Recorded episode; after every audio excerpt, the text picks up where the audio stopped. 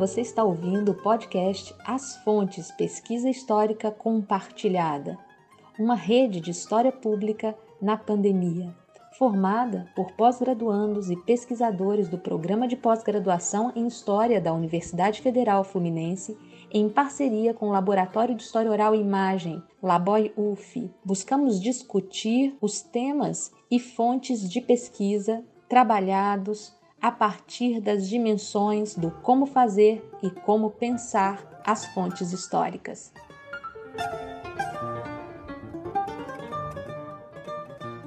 Vamos conhecer nesse episódio mais três projetos. O de Maria Ariadna utiliza os cronistas como uma fonte importante para sua pesquisa, além de documentação oficial, documentação jornalística. Já o trabalho de Carlos Henrique utiliza a publicação de um jornal específico, que é a Tribuna da Imprensa. Já Sávio Queiroz parte para a análise de histórias em quadrinhos, especialmente aquelas que têm super-heróis como sua dimensão principal.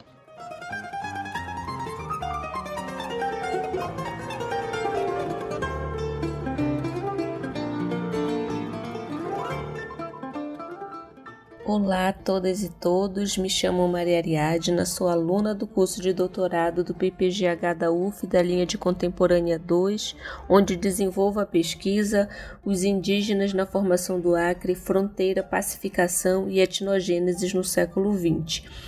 O estado do Acre foi anexado oficialmente ao Brasil em 1903, após a assinatura do Tratado de Petrópolis. E quando consultamos o lugar ocupado pelos indígenas na história e memória local, percebemos que a participação indígena é pouco mencionada. No processo de invenção do Acre, os povos indígenas não foram considerados sujeitos ativos e participativos. A história do Acre tem, com a chegada dos seringueiros vindo do Nordeste brasileiro como seu mito fundador. Assim, os povos indígenas passaram a ser considerados sem história, se tornando apenas objetos de uma história que se constrói sem eles.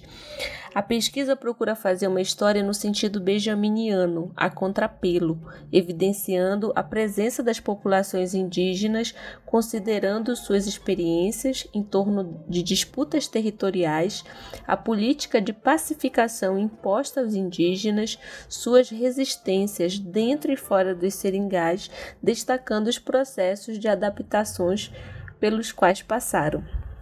As fontes utilizadas nesta pesquisa são bastante diversificadas.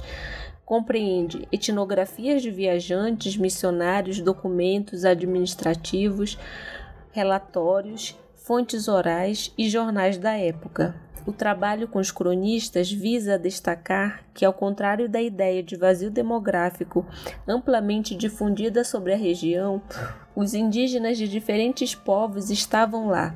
Dentre os cronistas, destacamos o relatório do engenheiro João Martins da Silva Coutinho, relatório disponível no site do Senado Federal, o geógrafo inglês William Chandler, que teve parte de seus relatos traduzidos pela pesquisadora da Universidade Federal do Acre, Raquel Vichy, o etnógrafo Francis Castenu, disponível na biblioteca da UFPA, Paul Ehrenreich, relatório publicado no Museu Paulista e disponível online na Biblioteca Curtini Mendaju, os artigos de Pereira Labre disponíveis no site do IHGB, relatos dos dois missionários espiritanos, Jean-Baptiste Parissier e Constant Estevan, ambos traduzidos e organizados em dois volumes disponíveis no site do Museu do Índio, também analisaremos relatórios do extinto Serviço de Proteção aos Índios, SPI, disponíveis no site do Museu do Índio,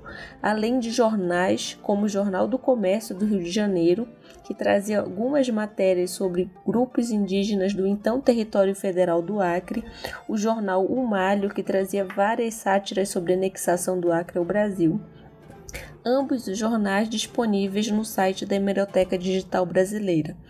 Boa parte da pesquisa documental já fora pesquisada entre os anos de 2016 e 2017 no Arquivo Histórico do Itamaraty, especificamente na série Limites, onde estão os relatórios da Comissão de Limites do Acre, Peru e Bolívia. O relatório final da Comissão de Limites de 1905, que corresponde à viagem chefiada por Euclides da Cunha entre 1903 e 1904 à região do Acre, cartas e relatórios de Taumaturgo de Azevedo, que foi o primeiro prefeito do Alto Juruá, relatório da Comissão de Limites de 1928, que contou com a participação expressiva de indígenas que foram contratados como trabalhadores da Comissão de Limites, além de fontes orais produzidas por professores indígenas nas décadas de 80 e 90, narrativas organizadas e publicadas pela CPI, Comissão Pro Índio, em cadernos utilizados nas escolas indígenas. Estas narrativas destacam as visões dos próprios indígenas sobre a ocupação do território que ficou conhecido no início do século XX como Acre. Obrigada pela atenção.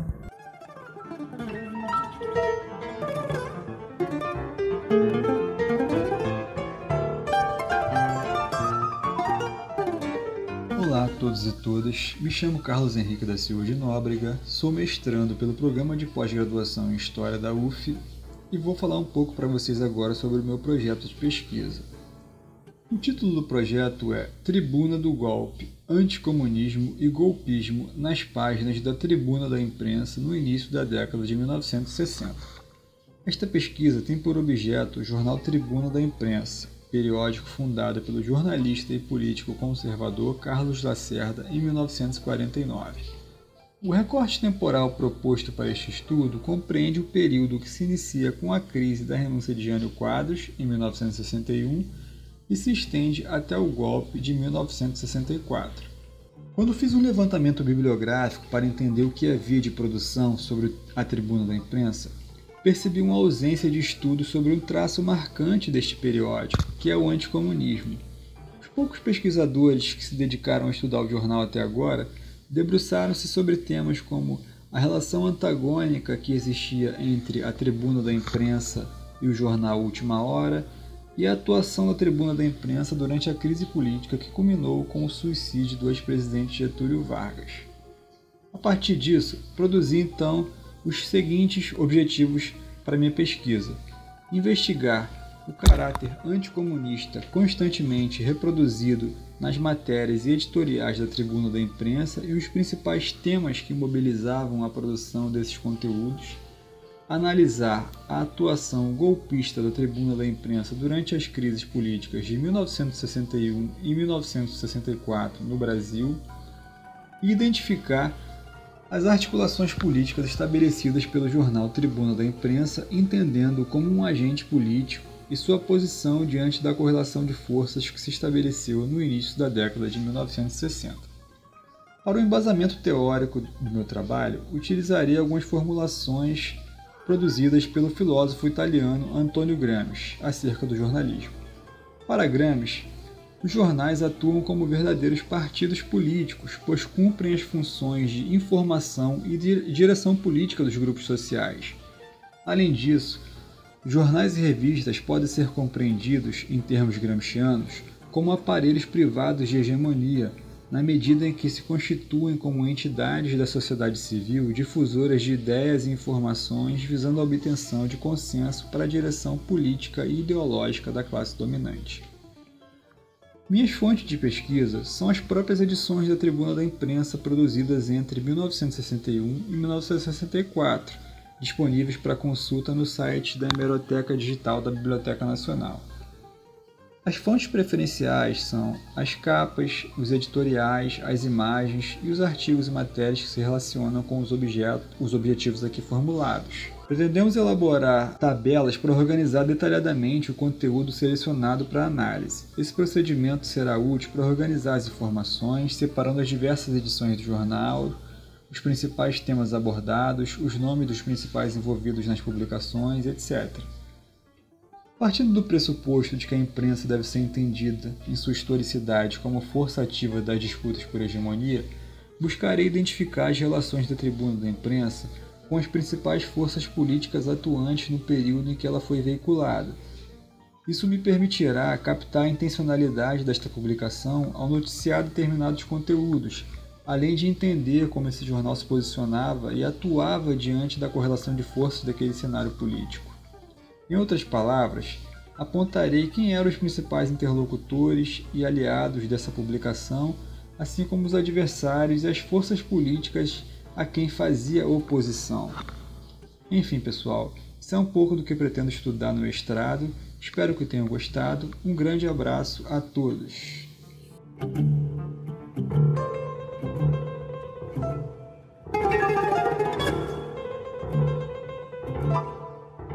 Eu sou Sávio Queiroz Lima, comumente conhecido como Sávio Royce, historiador, pesquisador na área de história, estudo a relação entre história e ficção, comumente através da, da fonte, do objeto fonte conhecido como histórias em quadrinhos.